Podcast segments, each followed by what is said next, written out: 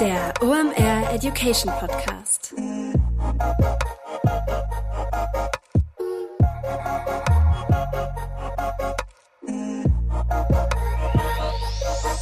Es ist mal wieder Montag, Zeit für eine neue Folge OMR Education. Mein Name ist Rolf Herrmann, ich bin der Chefredakteur der OMR Reports. Heute ist wieder Jara Moltan zu Gast. Ihr wisst, dann geht's um E-Commerce und das hat einen guten Grund. Ich kenne kaum jemand, der sich so gut in dem Bereich auskennt wie Jara. Wir reden heute über Beyond Online Shop. Das klingt ein bisschen sperrig. Was meinen wir damit? Was kannst du im E-Commerce noch machen über deinen eigenen Online Shop hinaus? Welche neuen Revenue Streams kannst du finden? Welche Ideen kannst du generieren? Wie kannst du dein Geschäftsmodell ausweiten? Und ich verrate mal jetzt gerade einen Insight, den ich richtig krass fand. Und zwar sind das Partnerschaften. Mit welchen Produkten oder Partnern kannst du bundeln, kannst deren Logistiknetzwerk nutzen oder solcherlei Dinge? Richtig, richtig spannend. Wir exerzieren das durch an einem kleinen Startup, was wir uns spontan selber ausdenken. Denn was jetzt nach richtig viel Budget und Aufwand klingt, ist es nicht. Das kann jeder umsetzen, vom riesen E-Com-Player bis hin zum kleinen Online-Shop. Also, nutzt die Chance, tankt jetzt die Hacks mit Yara. Jetzt noch der Präsenter der heutigen Episode und dann geht's rein in Beyond Online Shopping mit Yara Moltan. Viel Spaß! Kurze Werbeunterbrechung, danach geht's weiter.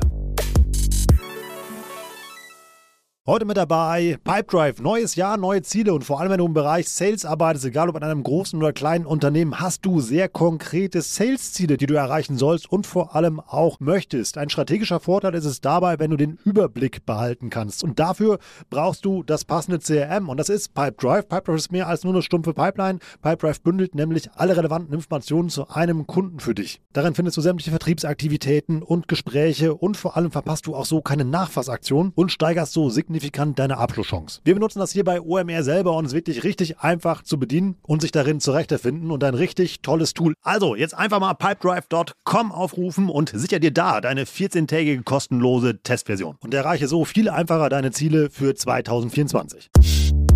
Werbung Ende. Hallo Jara, schön, dass du da bist. Hallo Rolf, ich freue mich sehr, hier zu sein. Vielen Dank für die Einladung. In guter alter OMR Education Podcast Tradition. Wer bist du? Was machst du da? Und warum ist es einfach nur eine saugute Idee, mit dir über alternative Geschäftsmodelle zum E-Commerce zu reden? Ähm, mein Name ist Jara Moltan. Ich bin verantwortlich für das Business Consulting Team bei der Firma Spriker. Das ist ein Commerce-System, ähm, eine sehr coole Plattform, mit dem man im Prinzip so alles machen kann, was man digital machen sollte. Insbesondere, wir sagen immer Sophisticated Transactional Business Model Modelle. Darüber sprechen wir ja gleich noch ein bisschen. Und ähm, ja, was machen wir mit meinem Team? Wir haben Spezialisten und Generalisten und wir helfen Kunden und die, die es hoffentlich noch werden wollen, dabei verschiedene strategische, aber manchmal auch sehr, sehr operative Fragestellungen zu lösen. Und ähm, dadurch, um zu deiner dritten Frage zu kommen, warum ist es aus dem Grund vielleicht auch sinnvoll, mit mir zu sprechen, ich habe den wunderbaren Vorteil, dass ich ähm, durch mein Team, aber auch äh, durch unsere Kunden ganz viel mitbekomme, was so im Markt passiert, welche Trends so auskommen, was relevant wird. Und genau, deswegen äh, bin ich da gespannt, über, über, was wir heute zu sprechen kommen davon. Wir wollen ja heute darüber reden, warum ich ähm, als ähm, ja, E-Commerce-Händler noch alternative Geschäftsmodelle mal andenken sollte, die jenseits meines Online-Shops liegen. Warum sollte ich das tun?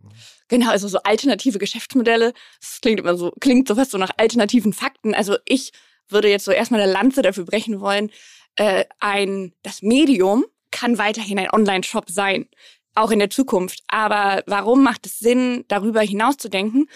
Es geht, äh, wir sehen ja einfach so, früher hat es halt einfach gereicht, Produkte online verfügbar zu machen. Und damit kann man sich aber heute nicht mehr differenzieren. In den allermeisten Industrien zumindest nicht. In manchen sicherlich noch oder auch mit einem ganz innovativen Produkt. Aber auch, ähm, wenn wir so darüber nachdenken, gibt es ja ganz viele Bücher auch zu. So, es geht nicht mehr so stark darum, was man verkauft, sondern wie man es verkauft. Und genau für dieses, wie man es verkauft, reicht halt so der 0815 Shop oder vielleicht sogar auch schon Shopping-App, nicht mehr aus. Und deswegen, glaube ich, ist es ganz lohnenswert, dass wir uns darüber Gedanken machen, was es rechts und links noch so gibt. Kurzer Disclaimer an der Stelle. Wir reden heute nicht nur über Dinge, die du mit einem riesen Budget machen musst, sondern immer alles, was Jara hier uns gleich erklärt, kannst du auch mit einem kleinen Budget als kleiner Händler, KMU oder was auch immer halt irgendwie umsetzen. Ähm, auch wenn wir vielleicht manchmal über ja, große Brands gleich reden, halt die kommen. Lass uns mal reinstarten. Was kann ich denn so machen? Also außer Online-Shop und vielleicht noch Amazon Genau, also ganz wichtig, ähm, auch klingt jetzt so ein bisschen nach einer Plattitüde, immer so beim Kunden starten, weil ähm, wenn ich etwas machen möchte, was so ein Stück weit Beyond Shop ist, muss ich ja irgendeine Form von USP haben, also so eine Art Value Proposition für den Kunden. Also so, warum ist das besser als der normale Shop? Und da äh, sehen wir ja einfach, dass sich Nutzerbedürfnisse massiv verändern, auch immer viel, viel schneller verändern und es einfach auch total unklar ist, was denn morgen relevant sein wird. Also das wird ja immer stärker ein Stück weit zu so einer Art Glaskugel. Und was ich immer ganz interessant finde, ist, dass man anhand von verschiedenen Makro- oder vielleicht auch Mikrotrends schon zumindest ganz grob ableiten kann, in welche Richtung es so gehen wird.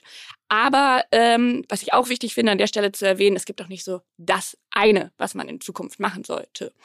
Und ähm, ja, wir wollten ja heute mal so eine möglichst breite Palette aufmachen. Deswegen, ähm, was könnte man denn so machen? Wir haben sowohl ja auf der B2B als auch auf der B2C-Seite verschiedene spannende Sachen. Und vielleicht starten wir da irgendwie mal mit was, was relativ naheliegend ist, ähm, sowas wie zum Beispiel Social Commerce. Da ist ja einfach auch ein richtig spannendes Feld, weil das eine ist ja so, man sollte, wenn wir wieder so beim Thema Kundenbedürfnisse oder auch Nutzerbedürfnisse starten, sagen, okay, wo bewegen die sich denn viel? Ja, in den sozialen Medien. Also Social Commerce ist in dem Sinne dann super naheliegend, um zu sagen, wenn meine Nutzer auf sozialen Plattformen unterwegs sind, a, auf welchen treiben die sich denn so rum? Wie kommunizieren und konsumieren sie dort? Und dann quasi zu sagen, wie kann ich nativ da meine Produkte im besten Fall oder vielleicht auch meine Services einbetten? Das ist, finde ich, zum Beispiel etwas, was jetzt auch so mit einem kurzfristigen Horizont relativ naheliegend ist, was man sich mal angucken kann, was jetzt auch schon über den bestehenden Online-Shop hinausgeht. Also einfach eben dann ähm, eine eigene Präsenz, also einen eigenen Account dann auf den Plattform aufmachen. Einen eigenen Account, je nach Plattform hast mhm. du ja auch verschiedene Möglichkeiten, da die Transaktionen zum Beispiel dann ja auch direkt aus dem Social Media Kanal entsprechend äh, zu anzuregen beziehungsweise sogar abzuwickeln. Und ich glaube, das kann man auch noch viel größer denken. Also gerade wenn wir in dieses ganze Thema so Influencer, Commerce oder auch, ähm, sag ich mal, neue Bedürfnisse überhaupt zu schaffen, kann man diese Maschinerie ja sehr, sehr gut nutzen. Und wo die eigentliche Transaktion dann stattfindet, ob es der 0815 Online-Shop ist oder auf der äh, Social-Media-Plattform, ist aus meiner Sicht ein Stück weit erstmal egal. Hauptsache ich baue ein Stück weit auch eine Kundenbindung und natürlich auch einen Differenzierungsfaktor äh, auf. Hast du einen Tipp, wie ich rauskriege, welche also wie ich da eine Plattform für mich als relevant identifizieren kann, bevor ich da eine Menge Budget hinschieße und äh, auch Zeit, um dann einen Account aufzubauen, der dann nichts bringt? Also im Idealfall hat man ja im Zweifel schon so ein paar Daten hm. über seine Kunden gesammelt, sei das Alter, leben die in Städten, also so, sag ich mal, so ganz klassische demografische Fakten. Darüber kann man das dann zum Beispiel ja schon relativ gut eingrenzen, dass jetzt Boomer vielleicht sich eher so auf Facebook und so weiter noch tummeln, äh, das dann vielleicht auch eine geringere Relevanz hat, wenn meine Kunden jetzt eher alle so hipper 18-Jährige und 18-Jähriginnen sind, dann äh, versuche ich es vielleicht einmal bei TikTok. Mhm. Ähm, generell würde ich aber sagen, im Zweifel verproben. Also einfach mutig sein, mal gucken. Im Zweifel ist man auch überrascht, dass es woan, vielleicht bei der Plattform, wo ich das gar nicht gedacht hätte, am besten funktioniert. Also da äh, im Idealfall würde ich immer sagen, neue Daten auch schaffen. Mhm. Ja, oder was, glaube ich, auch ganz gut sein kann, irgendwie äh, Post-Purchase, glaube ich, heißt das, oder? Also wenn ich dann eben nach der Bestellung halt irgendwie abfrage, so auf die hat jemand, ja. wie hast du uns eigentlich gefunden, welchen Kanal nutzt du? Oder irgendwie genau, da, genau, Daten das einsammeln. ist auch auch, auch relativ hands-on. Also mhm. da auch eine sehr schöne Möglichkeit, um einfach mehr zu erfahren. Okay, Social Media können wir einen Haken hintermachen, glaube ich, kennen auch schon und machen auch schon sehr viele eben, die uns halt hier zuhören. Was kannst du uns noch für einen spannenden Case mitbringen? Also was mir persönlich, sage ich mal, am Herzen liegt, ist so dieses ganze Thema Product as a Service. Nicht nur also was finde ich daran besonders schön und was bedeutet das eigentlich? Also vielleicht erstmal, was heißt das? Das bedeutet eigentlich so ein Stück weit Sharing Economy. Man teilt Dinge, man kauft sie nicht mehr, sondern man mietet die. Und da gibt es dann auch verschiedene Formen, Unterformen, sage ich mal, so klassischerweise eine Flatrate. Ähm, könnte aber auch sowas sein wie Pay-per-Use, wie man es ja oft bei verschiedenen Carsharing-Anbietern macht oder ähnliches. Und was ich auch sehr, sehr schön finde, ist, dass äh, Product as a Service sowohl im B2B als auch im B2C ähm, funktioniert.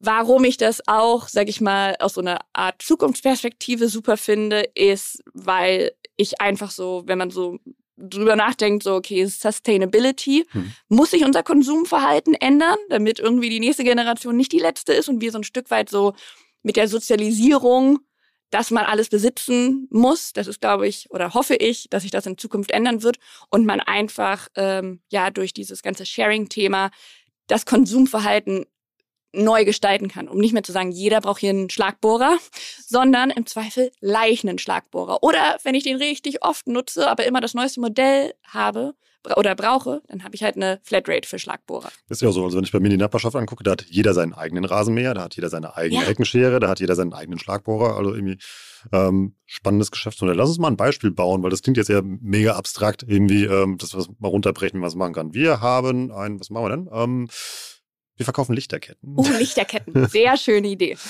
Ähm, wie könnte ich das, was du eben äh, umrissen hast, als ähm, Lichterkettenanbieter umsetzen? Also, Lichterkettenanbieter, das ähm, ist natürlich dahingehend spannend. Bleiben wir mal im B2C. Also, jetzt Endkunden sind erstmal meine ähm, Kunden. Wir befinden uns ja jetzt so im, im äh, letzten Jahresviertel. Weihnachtsdekoration. Auch aus Nachhaltigkeitsperspektive, glaube ich, etwas, was man sich überlegen könnte, ob Blenden man wir das überhaupt braucht. Aber wir, wir machen aus. LED Sonnen, mit Sonnenkollektoren, Lichterketten. Ja. Äh, dann ist das großartig. Und dann könnte ich ja sagen, okay, du ähm, dir, ist, dir, dem Rolf, ist Weihnachtsdekoration unfassbar wichtig. Deswegen bekommst du jedes Jahr zum Beispiel von mir in den Monaten November bis Januar das neueste Weihnachts äh, äh, Lichterketten-Set zur Verfügung gestellt mit tollen Designs. Du bist definitiv in der Nachbarschaft äh, der mit der tollsten Außenbeleuchtung. Und das kaufst du, das hast du zum Beispiel als Fünf-Jahres-Abo und du kriegst es immer für diese drei äh, Monate zur Verfügung gestellt, jedes Jahr neu, top geprüfte Qualität. Wir verstauen das für dich und so weiter und so fort. Also du hast so ein quasi rundum sorglos Paket. Dann haben wir jetzt aber ja, ich bin jetzt der Anbieter von diesen Lichterketten oder der Besitzer auch in dem Fall, nicht nur der Produzent. Ähm, was mache ich denn damit im Sommer? Okay, da gibt es super viele Hochzeiten. Muss ich mir also, sage ich mal, dann eine andere Zielgruppe im Zweifel Ja. überlegen, denen ich das in den Zeiten, wo es die ganzen äh, Weihnachtsdekorateure nicht benötigen. Und so kann ich im Prinzip verschiedene Zielgruppen mit dem gleichen Produkt ähm, ja, bedienen und gleichzeitig aber das gleiche Produkt teilbar machen durch mehrere Leute. Weil du hattest das ja eben schon angesprochen mit dem ganzen Thema Gartenscheren, Rasenmäher und so weiter.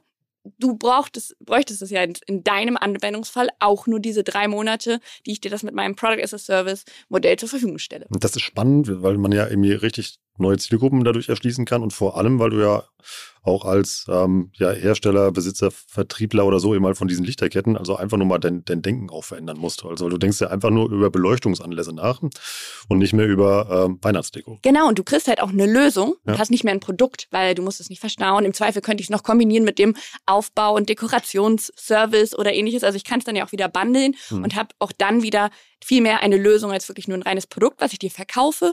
Und das klingt jetzt vielleicht aus so einer, sag ich mal, Privathaushaltsdenke äh, noch ein bisschen weiter her. Aber gerade wenn wir in den B2B gucken, gibt es gerade im Bereich Spezialanwendungen schon oder auch Spezialmaschinen unfassbar viele genau solcher Fälle, wenn ähm, besondere Erntemaschinen dann nur für einen gewissen Zeitraum oder auf Tagesebene sogar mit dem Oper Operator Ja. äh, dieser Maschine verliehen werden und so weiter. Also im B2B, das ist eigentlich ein Geschäftsmodell, was wir uns aus dem B2B in den B2C holen können. Und wir sprechen nachher, glaube ich, auch nochmal über äh, genau den äh, Fall andersrum, wenn wir uns aus dem B2C, ähm, wenn wir hoffentlich dazu kommen, auch Anwendungen in den B2B übernehmen. Wie äh, ist das denn? Ähm, wir haben jetzt ja nur über Dinge, also Produkte gesprochen. Geht sowas auch für ähm, Dienstleistungen oder digitale Modelle? Absolut. Also gerade wenn du jetzt mal so an die ganz ähm, erfolgreichen Product as a Service Angebote denkst, das wäre zum Beispiel Streaming. Also typischerweise Netflix, Flatrate, Mhm. Spotify ist ein Product as a Service quasi. Das sind so typischerweise Services, die man dann auch in dem Sinne zur Verfügung stellt. Also kann man damit noch eine ganze Menge mehr machen als Lichterketten vermieten. Absolut, absolut. Also ähm, was ich auch zum Beispiel immer schön finde, habe ich den Eintrag ähm, auch wieder aus dieser, sag ich mal, dieser Nachhaltigkeitsdenke heraus auch ähm, Kleidung zukünftig mehr zu leihen. Also da gibt es ja coole Startups auch wie Unown. Ähm, so, du hast verschiedene, es ist eigentlich im Prinzip wie so eine Bücherei für Kleidung. Du hast deine sag ich mal, never out of stock oder auch, sag ich mal, so Dauerbrenner Ja. selber noch im Schrank, aber so High-Fashion-Sachen, die man vielleicht auch nur mal für eine Saison trägt, kann man dann dort mit diesem Konzept leihen, hat da gewisse Anzahl an Kleidungsstücken, die man regelmäßig austauscht und hat so auch immer was Neues, ohne das immer direkt zu kaufen. Finde ich für Anzüge super zum Beispiel. Ja, Anzüge, wer braucht Anzüge? Hochzeiten In, so. Ja. in unserer Welt zumindest. Okay. Was können wir noch für spannende Dinge machen? Also, jetzt hatten wir eben quasi Geschäftsmodell oder sage ich mal eine Geschäftsmodellkomponente, die wir vom B2B in den B2C übertragen haben. Deswegen würde ich sagen, lass doch mal mit ähm, etwas starten, was man im Zweifel andersrum äh, übertragen kann. Also so könnte man sich jetzt drüber streiten, ob das, ähm, wo das angefangen hat, aber alles, was so um den Bereich Personalisierung geht. Also wir hatten ja ganz eingangs, warum sollen wir überhaupt darüber sprechen, was man neben einem 0815 Online-Shop noch so machen kann, mhm. ähm, schon gesagt, es geht um Differenzierung und dafür ist Personalisierung ja großartig. Nicht nur, was die Nutzererfahrung angeht, aber das eigentliche Produkt auch. Und oft ähm, ist es aus meiner Erfahrung so, dass man ja häufig auch eine unfassbar große Variantenvielfalt hat, die man dann aber aus Nutzersicht so aufbereiten kann, dass es sich anfühlt, als würde man ein bestimmtes Produkt ähm, konfigurieren. Das ist zum Beispiel bei Lichtern, ähm, macht das zum Beispiel einer unserer Kunden, mit denen wir auch arbeiten, die machen das so, die haben halt ungefähr so 8000 Varianten von Lichtern und ein Konfigurator führt dich dadurch oder etwas, was scheint wie ein Konfigurator, was aber eigentlich ein Product Finder ist, mhm. führt dich Step für Step durch die verschiedenen Dinge ähm, mit Hilfe von Fragen, was auch wieder sehr, sehr schön ist, weil als Anwender kann ich ja in der Regel sehr, sehr gut mein Problem beschreiben, aber tue mich im Zweifel schwer damit, das zu der richtigen Lösung zu mappen. Und damit hilft natürlich auch so ein Konfigurator, was so ein Stück weit Personalisierung und gleichzeitig aber auch so Customisierung ist. Das gibt Ging bei den Lichterketten ja auch super. Also wenn du sagst, genau. ja, hast du äh, Innen-Außenbeleuchtung. Ihr seid immer irgendwie äh, Garten, Balkon, ähm, bunt, Blinkend. Blinkend. Eskalierend. genau. genau, und das ist ja, ähm, jetzt um mal wieder zu unserem Lichterkettenbeispiel zurückzukommen, wir können uns wahrscheinlich 2000 verschiedene Varianten dafür ausdenken, ja. aber auch genauso, was ist dein Anwendungsfall? Das ist Weihnachtsbeleuchtung. Mhm. Ähm, ist, was ist dir dabei wichtig? Es soll möglichst convenient sein, dann möchtest du halt den Aufbauservice zum Beispiel noch dazu haben. Mhm. Es soll möglichst kostengünstig sein, dann nimmst du vielleicht etwas, was keinen Strom verbraucht. Es soll möglichst auffällig sein, dann kriegst du das neueste Modell Modell, was ja. zweifach teurer ist. Und genau so könnten wir dich dann mit verschiedenen Fragen an deinen Bedürfnissen entlang zu dem perfekten Produkt oder in unserem Fall Lichterketten-Abo führen, was du brauchst. Und ähm, ganz spontan können wir es auch direkt noch erweitern, weil wir ja dann noch alles rundherum verkaufen können, was ich brauche, um mein Weihnachtsfest zu inszenieren oder um, zu feiern. Ja. Ganz genau. Und was auch da, weil wir eben jetzt, jetzt sind wir schon so super tief drin, dadurch, dass du dieses Produkt ja für dich selber zusammenstellst, dafür mhm. gibt es auch einen interessanten Namen, das heißt der IKEA-Effekt, bist du schon, ist das dein Produkt. Das ja. ist nicht mehr vergleichbar. Sprich, du kannst im Zweifel auch einen höheren Preis äh, durchsetzen, weil es ist ja dein Lichterketten-Abonnement, was ja. genau auf deine, ähm, auf deine Bedürfnisse zugeschnitten wird. Das gibt es woanders nicht. Also vergleich das gerne mit einer Ikea-Lichterkette. Jetzt sind wir wieder beim Ikea-Effekt und der Ikea-Lichterkette. Das wird für dich nicht das gleiche Gefühl sein. Geht das noch in, bei, in anderen Branchen oder bei anderen Produkten? Total. Also wenn wir jetzt beim ähm, Thema Personalisierung sind, mhm.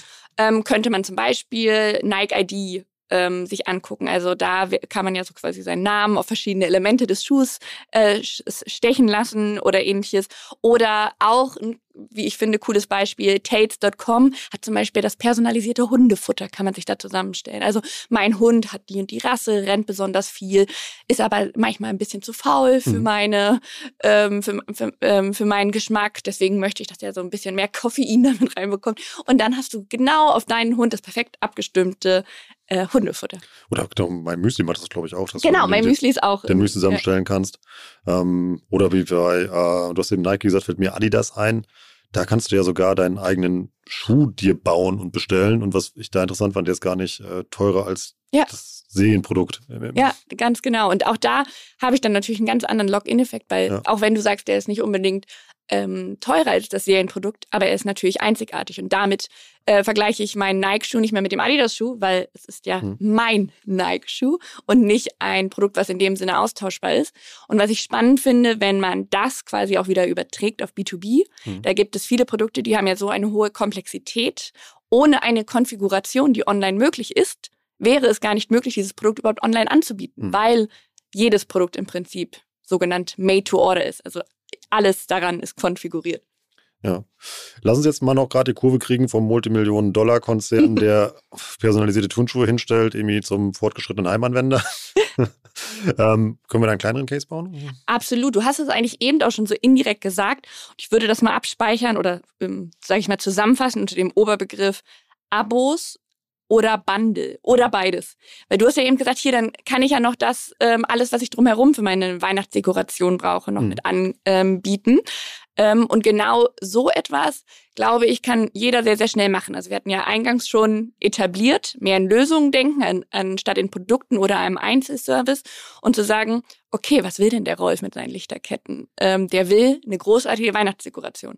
Vielleicht ähm, hat er dann auch eine, ein rundum Sorglos-Paket, nämlich noch mit dem Baum ähm, und so weiter. Also mhm. dann sind wir schon wieder hier so in so einer Marktplatzdenke fast, dass man ja. verschiedene andere Dienstleister auch noch mit eindenkt. Aber wir wollten, ähm, wir wollten ja kleiner denken. Und da wäre dann so ein Stück weit die Lösung zu sagen, okay, ich habe das Produkt, das verkaufe ich. Und welches Produkt würde noch dazu passen? Und dann bandelt man das in diesem Sinne eigentlich. Und dann hast du es ja auch schon personalisiert, weil wir im Zweifel, wenn wir jetzt auch uns so ein bisschen von unserem Miet ähm, Modell lösen, was mhm. wir eingangs zu den Lichterketten uns überlegt haben, könnte man ja auch sagen, okay, jetzt habe ich hier aber noch die Lichterketten, die ich dann ähm, zum Beispiel in zweiter Hand oder ähnliches verkaufe.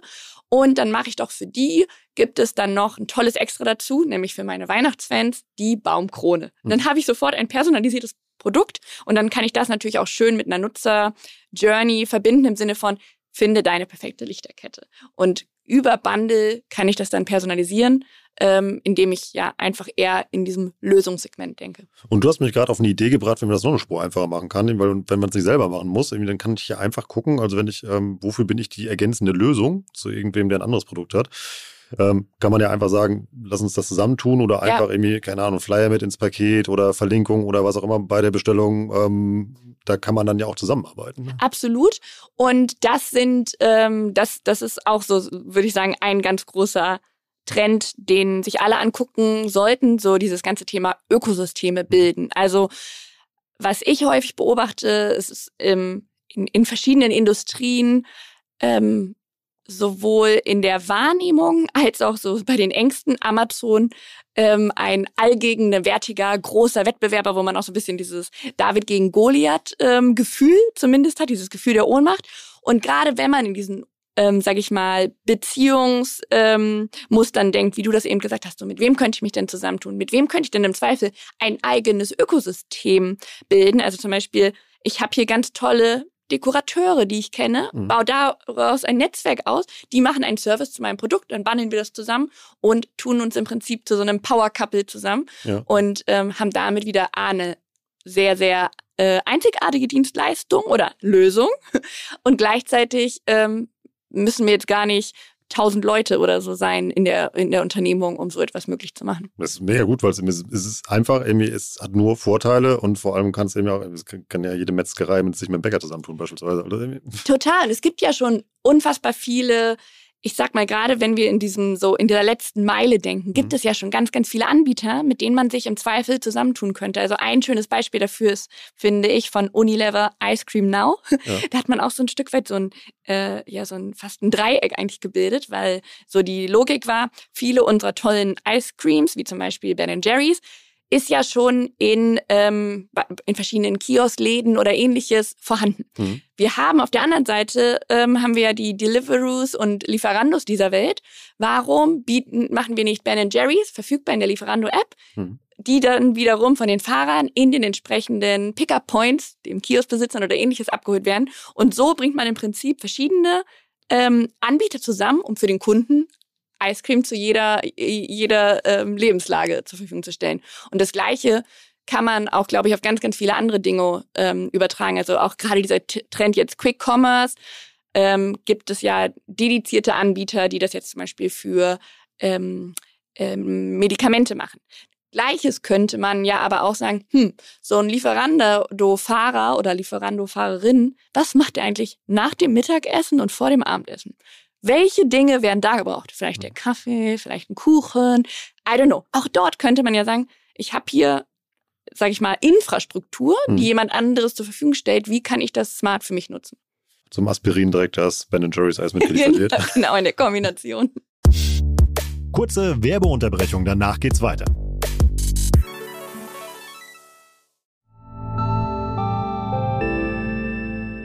Werbung Dein Cloud-Account wurde deaktiviert. Bitte neu anmelden. So oder so ähnlich könnte eine Mail bei dir im Postfach heißen, aber hinter der Webseite, hinter dem Formular steckt kein Tool, sondern ein Phishing-Angriff. Betrüger kommen so an die sensiblen Daten deiner Company und unser Partner SoSafe hilft dir dabei, um das menschliche Sicherheitsrisiko bei Cyberattacken zu minimieren. In den letzten drei Jahren hat nämlich jedes zweite Unternehmen einen erfolgreichen Cyberangriff erlebt und Firmen investieren zwar Zeit und Ressourcen in Firewall und Technik, aber 85% aller Datenschutzvorfälle sind tatsächlich auf den Faktor Mensch zurückzuführen. Und SoSafe hilft durch verhaltenswissenschaftlich fundierten E-Learning, Gamification, intelligenten Angriffssimulationen, Risikoanalysen und Auswertungen dabei eine Human Firewall in deinem Unternehmen aufzubauen. Wenn ihr es testen wollt, auf sosafe.de/slash omr könnt ihr euch kostenlos für eine eigene individualisierte Phishing-Simulation anmelden. Also einfach mal testen,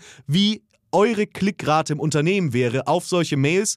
Bisherige Unternehmen hatten da zum Beispiel 30 Prozent. Ihr könnt gucken, ob euer Unternehmen über- oder unterbietet. Alle Infos auf sosafe.de/slash omr.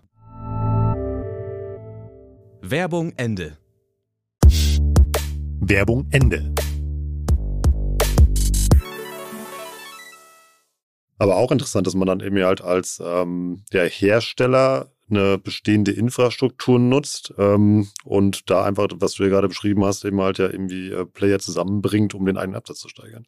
Ja, also ich glaube, gemeinsam irgendwie, es ist ja schon in vielen Branchen ein sehr konkurrenzgetriebenes Geschäft. Dabei könnte man, kann man, glaube ich, gerade wenn man zusammenarbeitet in ganz vielen Bereichen, ähm, super Skaleneffekte schaffen. Also mhm. Marktplätze, das wird in meiner Wahrnehmung immer manchmal so verteufelt. Dabei ist es eigentlich eine smarte Art und Weise, auch ein Teil seiner ähm, seiner Wertschöpfung ein Stück weit auszulagern. Also so, ähm, es gibt so einen Spruch vom Ego-System müssen wir zu Ökosystem, also vom Ego to Ecosystem zu kommen. Mhm. Und das, da glaube ich wirklich dran, weil ähm, gerade wenn es darum geht, wie verkaufe ich besser, ich brauche ja eine gewisse Spezialisierung. Es ist doch unrealistisch, dass ich ähm, das beste Online-Marketing habe, mit Abstand die beste Technologie zur Verfügung stelle und das alles selber bauen kann, und ähm, dann aber auch noch der Champion in der Last Mile bin. Das kann jetzt vielleicht so ein Amazon, aber da sieht man ja auch, dass das in der Breite funktioniert, aber nicht in der Tiefe. Und das ist, glaube ich, so das Schöne, dass man sich eine Nische schafft, so sagt, hey, hier wären wir der Spezialist mhm. und da mit verschiedenen Partnern sich zusammentut und so sagt, damit in diesem gemeinsam sind wir unschlagbar. Ist auch ein cooler Ansatz. Also wenn man überlegt, wo wir jetzt bisher halt auch hergekommen sind vom eigenen Instagram-Kanal, wo man immer der ja. sein Glück versucht, eben halt jetzt zu so einer partnerschaftlichen Breitenlösung. Da ich dich kenne, weiß ich, dass du noch mehr dabei hast. Ja, ich, ich, genau, ich habe noch mehr dabei.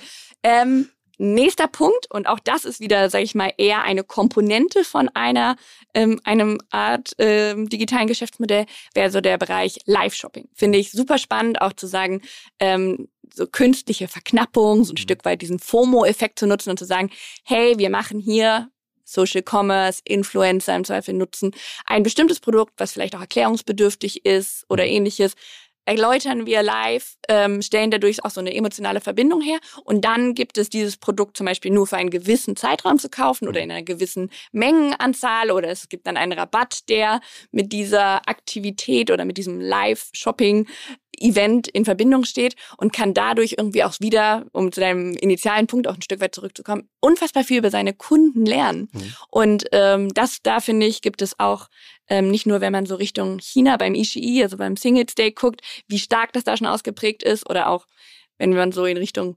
Boomer-Generation guckt, die alle Shopping, äh, on, ähm, Teleshopping geliebt haben. QVC und ähm, ja. QVC kommt alles wieder. So, warum sollte man darüber nicht auch neue Zielgruppen ein Stück weit begeistern können? Funktioniert auch auf den äh, Social Media Plattformen unglaublich gut. Also eben halt irgendwie vor allem, was du da ja auch du musst ja auch nicht zwingend was verkaufen, es reicht ja auch schon, wenn du eben halt ähm, dein, dein Angebot halt live erklärst. Ja? Abs absolut, absolut. Und ich glaube, äh, diese Art der neuen Ansprachen sind auch ein Stück weit notwendig, um ja unter dem, äh, in sage ich mal, diesem Meer von Angeboten Aufmerksamkeit zu erregen. Also wie viel Geld kann man noch ausgeben für Visibilität? Sicherlich noch viel, viel mehr. Und es gibt ja auch so einen schlauen Spruch, der leider sehr wahr ist. Es wird, Marketing wird nie so günstig sein wie heute, weil ab morgen wird es definitiv teurer. Und dieses, sage ich mal, diese Spirale setzt sich, kann, setzt sich ja unfassbar also setzt sich bis ins Unendliche fort. Und somit, glaube ich, sind smarte Wege für Aufmerksamkeit, für Engagement, äh, wie sie zum Beispiel Live-Shopping bietet und auch auf so eine authentische Art und Weise super hilfreich. Vor allem ist es auch einfach herzustellen, weil du ja irgendwie, äh, es muss ja nicht perfekt sein, es versendet sich ja eben halt irgendwie live ist eben halt ja dann weg und vor allem musst du ja auch nicht die wahnsinns große Audience haben, wenn du halt da Hauptsache deine Leute erreichst. Ganz genau. Und auch, du hattest ja gesagt, so wie können wir das denn mhm. ähm, auch operationalisierbar machen? Du hast es gerade schon gesagt. Und wenn wir jetzt wieder bei unserem Lichterkettenbeispiel mhm. ähm, bleiben, jetzt für meine sehr spitze Zielgruppe, bei denen ich weiß, für die ist Weihnachtsdekoration das ein und alles. Vielleicht mache ich dann einfach irgendwie so ein Video mit fünf Fails, die du auf jeden Fall bei der auf beim Aufhängen der Weihnachtsdekoration vermeiden solltest. Und darüber lässt sich ja wirklich auch sehr relevanter Content kreieren. Mhm. Äh, du kannst im Zweifel deine Nutzer sogar einladen, äh, sich an dieser Content-Produktion zu beteiligen und so weiter. Und dann haben wir halt irgendwie so sehr einfach, kostengünstig, aber auch unfassbar authentisch ähm, eine Verbindung hergestellt zu unserer Zielgruppe. Und das ist ja auch Content Marketing am Ende des Tages. Ja, absolut. Und das Schöne daran ist, also jetzt, wir haben ja jetzt immer wieder an unserem fiktiven Beispiel auch schon so die Parallelen mhm. ähm, hergestellt. Und ich glaube, das ist aus meiner Sicht auch so, ich würde sagen, so die Quintessenz. Der 0815 Online-Shop wird nicht mehr reichen, aber es wird auch nicht dieses eine Modell geben, was den Online-Shop oder das Produkte online verfügbar machen, komplett verdrängen wird. Denn im Zweifel ist es eine Kombination, also jetzt auch gerade, um zurück zu Live-Shopping zu kommen, das zu kombinieren mit Influencer-Marketing, Interest-Commerce, Social mhm. und im Zweifel dann noch einem Product as a Service, was komplett personalisiert ist. Ähm, das ist ja einfach aus so einer, ähm, ja, sag ich mal jetzt Business-Modell Denke heraus, sehr differenziert, sehr auf den Kunden ähm, spezialisiert. Und wenn man jetzt so darüber nachdenkt, wir sind jetzt hier die E-Commerce Manager äh, oder äh, E-Commerce Managerin von unserem Lichterketten-Startup. Mhm. Ähm, meine Hauptaufgabe ist es doch, ähm, so eine Art Risk Mitigation. Also so, ich muss das Risiko verteilen. Mhm. Ich weiß nur, der normale Online-Shop, der wird langfristig nicht mehr konvertieren. Also muss ich doch mich selber und unser Unternehmen in die Lage versetzen, möglichst viel verproben zu können. Vielleicht willst du ja gar keinen Konfigurator, weil du selber das experimentieren möchtest oder mhm weiterhin äh, doch keine Dekorateure bei dir zu Hause haben möchtest, weil das Teil deines Kreativprozesses ist, da kann ich ja ganz viele Daten sammeln und Hypothesen aufstellen. Aber ob es dann funzt oder nicht, weiß ich ja erst, wenn ich so ein Stück weit auch ähm, bei, bei, bei dir im Sinne von unseren Kunden verprobe.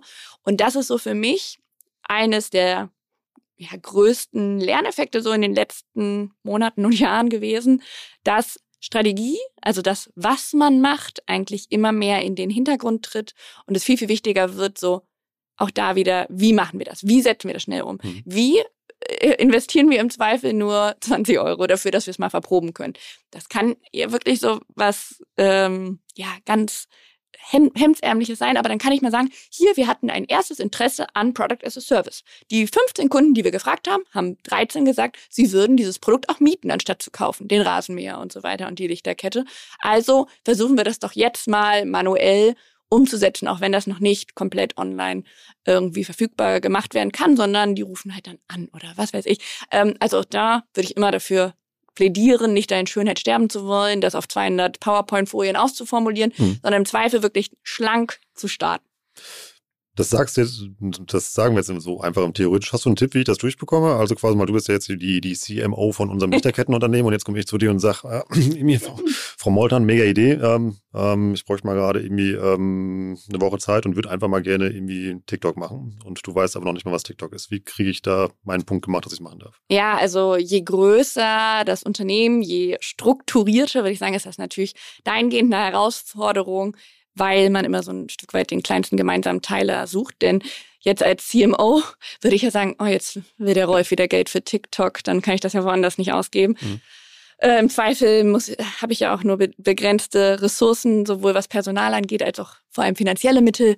Muss ich dann ja wieder verteilen. Dann muss ich äh, gucken, dass das bestehende Team dann nicht schreit, weil ich jetzt dem Rolf wieder TikTok-Budget gebe und mhm. so weiter. Das ist natürlich einfach immer, sag ich mal, so eine Art Verteilungskampf, den wir da sehen. Ähm, meiner, meiner Erfahrung nach ist es immer sehr, sehr gut, ähm, sag ich mal, einen Case zu rechnen, zu sagen, ich so nach dem Motto, es wird skalieren, gib mir 5 Euro, ich mache dir daraus 15 und so weiter und so fort. Und mhm. ich brauche dieses Initialbudget, um das zu verproben.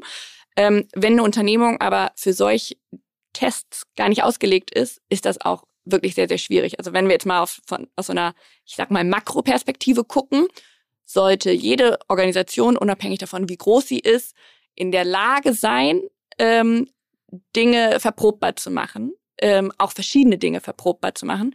Ähm, dafür braucht es aber eine Struktur, dafür braucht es Entscheidungsprozesse, die auch nicht jeden fragen, sondern im Zweifel ähm, dann, man erzählt immer so viel von Fehlerkultur und so weiter und so fort. Es kommt aber leider häufig nicht über ähm, ja, sag ich mal, die PowerPoint-Ebene äh, ja. hinaus, äh, weil das zu leben ist dann natürlich schwieriger. Also jetzt habe ich äh, viel gesagt. Was hilft aus meiner Sicht, ähm, ist äh, Unternehmen gerade größerer Natur verändern sich immer mit Druck von außen, einfacher mit Druck von innen.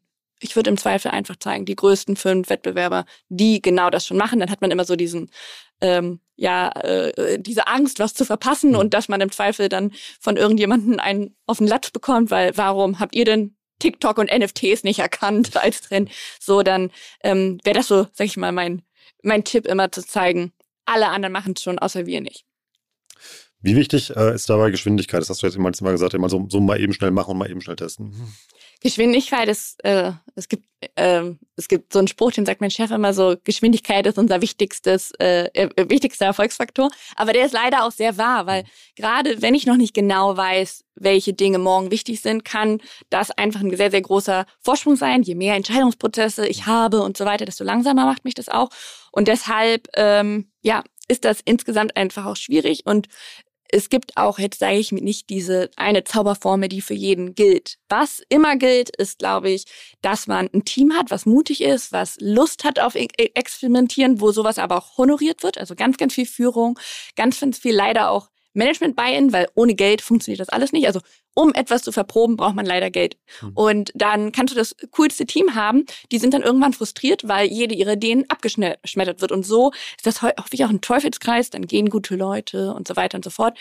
Ähm, deswegen hat es einfach sehr, sehr viel mit Organisationsstrukturen zu tun, ähm, dass man schnell sein kann und schnell ist. Das sind kleinere Unternehmen häufiger als große. Auf der anderen Seite muss man auch sagen, so ein Amazon ist auch unfassbar schnell, weil ihre Unternehmenskultur auch so ein so sind alles so Jäger so ein Stück weit auch ja. so geprägt ist so wenn du nicht irgendwie coole Ideen bringst so wer bist du dann also darüber haben die eine ganz ganz starke Identifikation und ähm, gerade sag ich mal so in der deutschen Unternehmenslandschaft beobachte ich das häufig dass sie halt sehr sehr stark von vom Produkt kommen und auch von einer Produktperfektion, die sich in der Kultur dahingehend ähm, ja äh, schwierig zeigt, klingt so blöd, aber dahingehend mit dieser Schnelligkeit im digitalen Commerce clasht, weil so schnelle Entscheidungen sich total unkomfortabel für so eine Art der Organisation anfühlen. Lass uns mal von der Theorie noch mal ein bisschen in die Praxis springen. Du hast mir eben zum Beispiel auch erklärt, Emi, ähm, ich kann eine Sitzheizung mieten. Mhm. Das sind, nennt man Mikrotransaktionen. Äh, ganz spannendes Thema ist im B2B deutlich ausgeprägter schon mhm. als im B2C. Aber zum Beispiel BMW, das ist so, finde ich, ein sehr anfassbares Beispiel, hat bekannt gegeben, dass man, ich glaube, der Testmarkt ist USA, dort Sitzheizung vermieten wird. Sprich, die Sitzheizung ist in den Autos schon serienmäßig eingebaut. Wenn man diese aber nutzen möchte, in, ähm, dann muss man dafür eine ähm, monatliche Gebühr zahlen. Also sprich, hier hat man eigentlich in einem Produkt ein Produkt as a Service, über das wir eingangs schon gesprochen haben. Mhm. Und über diese Mikrotransaktion macht man natürlich Produktionsprozesse ein Stück weit einfacher, weil dann muss ich hier nicht mehr auf meine lange Liste gucken, okay, hat Rolfs Auto jetzt eine Sitzheizung oder nicht, sondern die ballern wir einfach standardmäßig überall hinein. Ja. Aber wenn du die dann nutzen möchtest, dann zahlst du quasi dafür eine monatliche Gebühr. Und das ist halt aus sage ich mal, Herstellersicht ganz attraktiv, weil ich mir fortlaufende Zahlungsströme generiere. Mhm. Aus Nutzersicht hat es den Vorteil, dass man im Zweifel sagen kann, das Auto kostet dann vielleicht nicht so viel wegen der Sitzhaltung. Mhm. Ähm, wenn ich das überhaupt noch kaufen möchte, kommen wir, sind wir wieder beim Thema, warum leihe ich nicht das ganze Auto direkt? Aber auch das lässt sich ja auf andere Branchen ein Stück weit übertragen. Also auch wenn wir jetzt über, über unsere Lichterkette sprechen, über unser Lichterketten-Startup, könnte ja das zum Beispiel eine Möglichkeit sein, zu sagen, okay, ich habe so eine smarte Lichterkette hier mit, ähm, die ist IoT-fähig mhm. und du behältst sie das ganze Jahr, aber ich steuere das so, dass die halt nur in den Monaten, in denen du auch dafür bezahlt hast, äh, auch einsetzbar ist, sonst leuchtet die halt einfach nicht. Oder ähm, die kann blinken und wenn, die kann wenn, vielleicht blinken, wenn, du das dazu soll, musst genau. Du, ja, genau, das sind dann die Sonderfeatures. Ähm, ja. Tesla macht das tatsächlich auch ganz viel. Hm. Ähm, der Vorteil auch aus so einem, sag ich mal, aus so einer Kostenperspektive ist, dass du einfach deinen Produktionsprozess ein Stück weit auch deutlich verschlankst. Hm. Du hast weniger Varianten, die du im Zweifel da so äh, Baust äh, Bausteinkastenmäßig zusammensetzt und damit ähm, sparst du auf der einen Seite Kosten und wie gesagt, du generierst wirklich so diese fortlaufenden Zahlungen. Hm. Hast du noch eins, hast du noch ein Lieblingsbeispiel von dir gerade? Ein Lieblingsbeispiel ja. von äh, Transaktionen. Also ich finde Tesla ist tatsächlich ein sehr, sehr gutes Beispiel ähm, dahingehend, so auch aus diesem Autosektor hinaus, wenn, äh, wo, wo ich persönlich glaube, dass das total Sinn machen könnte, ist alles, was so ja ähm, technologische Gimmicks irgendwo angeht. Also sei das zum Beispiel bei einem Computer, bei einem bei einem ähm, Laptop, dass der eine bestimmte Powerleistung zusätzlich noch abrufbar machen kann. Oder bei meinem Handy, dass der Akku nicht irgendwie äh, nach zwei Jahren immer schlechter wird, sondern ich dann im Zweifel einfach ähnlich wie ich das bei Apple mit dem Speicherplatz tue, ähm, dafür zahle, dass mein Akku immer von außen irgendwie gepimpt wird oder ähnliches. Also keine Ahnung, ob das technologisch möglich ist. Auf der anderen Seite, wir fliegen zum Mars, das sollten die aber hinbekommen. Oder noch fliegen wir nicht zum Mars, aber vielleicht bald. Ja. Ich glaube, eine spannende Idee schaffen wir noch. Hast du noch eine mit? habe ich noch eine mit. Ähm, vielleicht noch mal etwas aus dem Bereich Predictive Maintenance, weil wir haben jetzt sehr, sehr viel über B2C geredet, aber auch im Bereich ähm, B2B gibt es ja unfassbar viele coole Anwendungsfelder. Und wir haben ja vorhin auch so über so Makrotrends gesprochen, Technologisierung mhm. ähm, und dieses ganze, sag ich mal, daraus leitet sich ja dieser Trend Industrie 4.0 ab. Also was sehr super coole ähm, Entwicklungen, die es da in den letzten Jahren gab. Man hat zum Beispiel mittlerweile sehr, sehr viel von großen Maschinenparks, so digitale Zwillinge. Sprich, ich weiß genau, ob Rädchen XY langsamer dreht, als es das eigentlich sollte. Und mit diesem Predictive Maintenance Geschäftsmodellen ähm, hat, hat man auch im Prinzip die Möglichkeit zu sagen, hm, Jetzt habe ich hier über meine sogenannten Telemetrics, sehe ich, das Teil 1, 2, 3, 4, 5 dreht langsamer als normal. Also nehme ich diese Daten, verarbeite die in Form eines Auftrags und bestelle automatisch das Teil 1, 2, 3, 4, 5 nach, aber auch den Techniker oder die Technikerin, ähm, die das dann entsprechend einbaut und repariert. Und das sind so Dinge, gerade wenn wir über so Effektivität in Produktionsprozessen und Ähnlichem nachdenken, Sachen, die A, langlebiger äh, machen, also ein, eine Maschine im Zweifel langlebiger machen, aber natürlich auch für einen viel reibungsloseren Betrieb sorgen.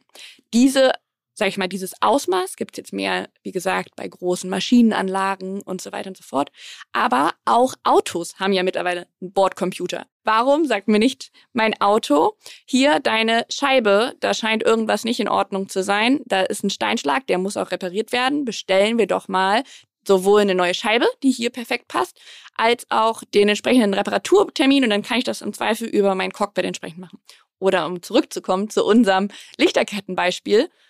Ich habe jetzt so eine smarte Lichterkette, dass ich weiß, das sechste Leuchtlein von rechts, das fällt gleich aus, weil es ist schon super schwach in, äh, von, von der Leuchtkraft. Mhm. Dann sende ich dir automatisch für dein perfekt geschmücktes Weihnachtshaus dieses neue Teilchen.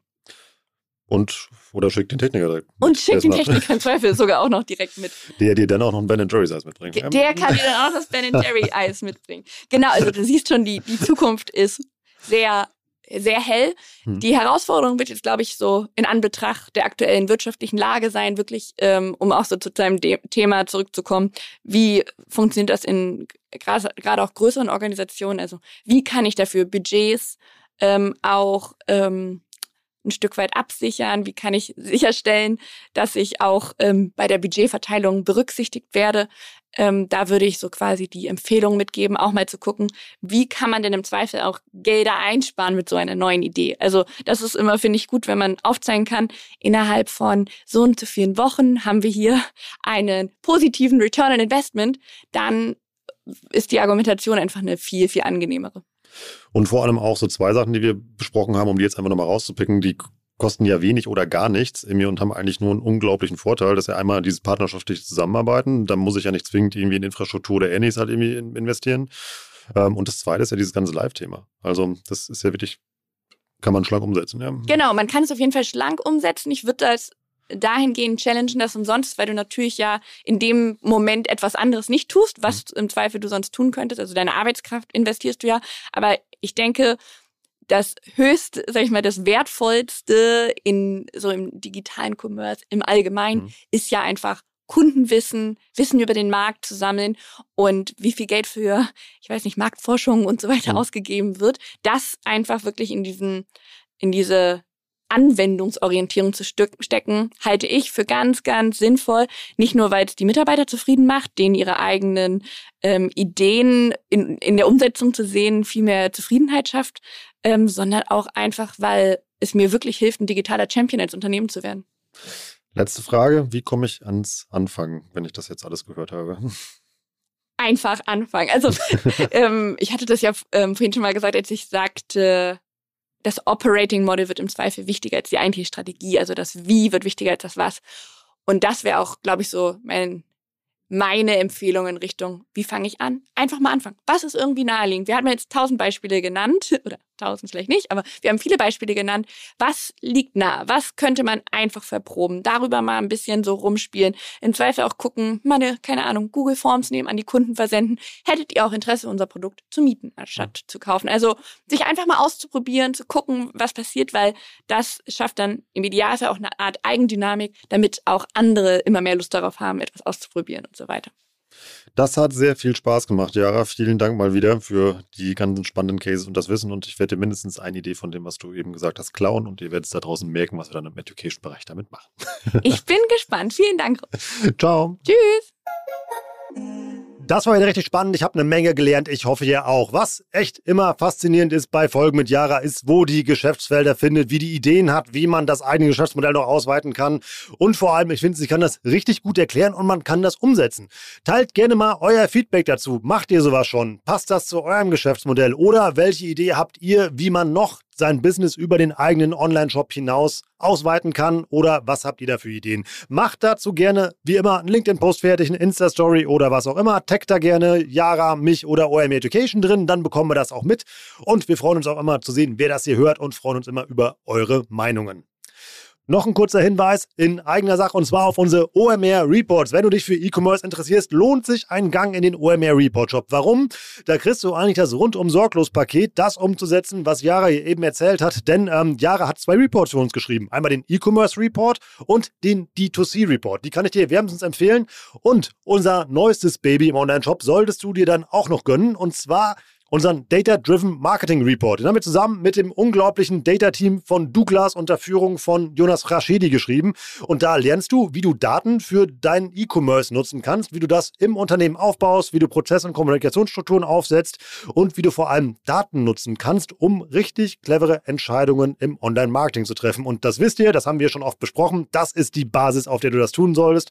Ansonsten ist das nämlich hier einfach nur ein Glücksspiel. Und das haben wir schon oft besprochen, wie wichtig die Arbeit halt mit Daten Daten ist, wenn du Erfolg im Marketing haben willst. Also, nutz die Chance, guck einfach mal im Report-Shop vorbei unter omr.com slash report und jetzt alle zusammen mit dem Gutscheincode Warenkorb bekommst du auch noch 10% auf deinen OMR-Report.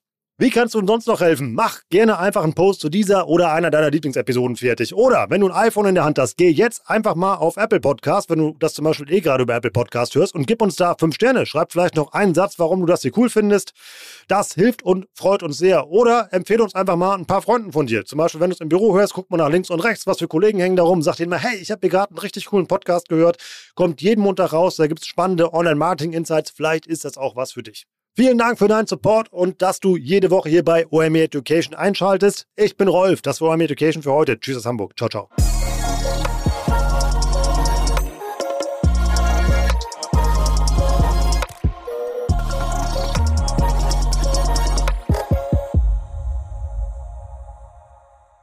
Dieser Podcast wird produziert von Podstars